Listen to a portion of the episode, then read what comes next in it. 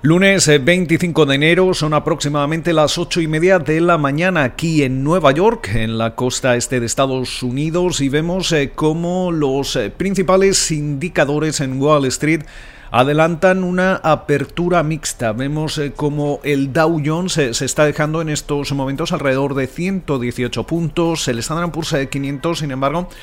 Está, estaría subiendo cerca de un 0,1%, mientras que el Nasdaq también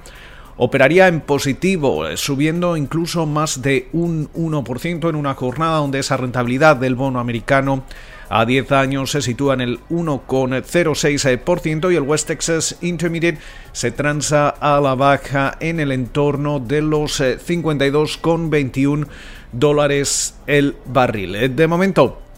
una semana intensa en lo que se refiere a resultados eh, empresariales. Vamos a estar especialmente atentos a las eh, cuentas de Apple que presenta sus eh, cifras el próximo miércoles. también presenta sus cuentas el miércoles Tesla, con lo cual vamos a, estar sobre todo muy, muy pendientes de cómo se vaya a ir comportando el sector tecnológico, especialmente en lo que se refiere a las eh, cifras eh, y cuentas eh, que vayan a ir presentando las grandes tecnológicas. Esta semana también vamos a conocer los resultados de Microsoft, también los de McDonald's, Honeywell, Caterpillar y Boeing. alrededor de 13 componentes del Dow Jones y 111 componentes del Standard Poor's 500 eh, van a presentar sus eh, cuentas. Eh, tenemos que tener también en mente cómo las cinco grandes tecnológicas siguen suponiendo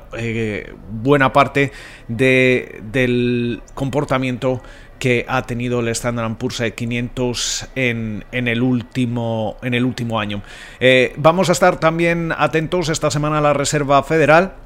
Comienza su reunión de política monetaria de dos días el martes, conoceremos el resultado el miércoles, no se espera que vayamos a ver grandes eh, cambios y de hecho tampoco se espera que eh, Jerome Powell, el presidente del Banco Central estadounidense, vaya a telegrafiar eh, de momento cuándo podríamos empezar a ver ese tapering o esa reducción en la compra de activos por parte del Banco Central estadounidense. Esta semana también vamos a estar atentos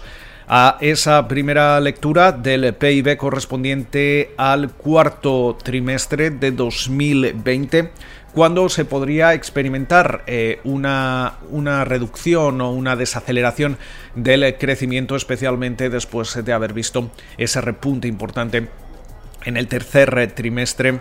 del, año. Mientras eh, tanto, hay que destacar algunos eh, valores eh, que están marcando la jornada, entre ellos GameStop, que sigue subiendo. De momento, parece que va a comenzar la jornada del lunes con subidas de alrededor del 40%. Hay que, hay que destacar cómo esta compañía ha, ha, subido ya más de un 200% en lo que, en lo que llevamos eh, de, año. De hecho, ha subido exactamente alrededor de un 245% en 2021. Con lo cual, eh, también estaremos eh, atentos a esa nueva orden ejecutiva que tiene prevista firmar el presidente demócrata Joe Biden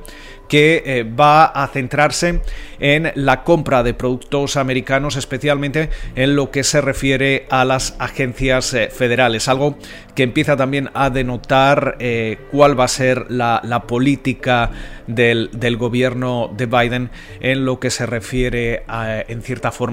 a las relaciones eh, comerciales y sobre todo a, esa promesa de, campaña de, comprar producto americano. Estaremos atentos a todo ello, esperamos eh, que pasen ustedes una feliz eh, jornada de lunes y como de costumbre nos volvemos a escuchar durante la jornada del martes.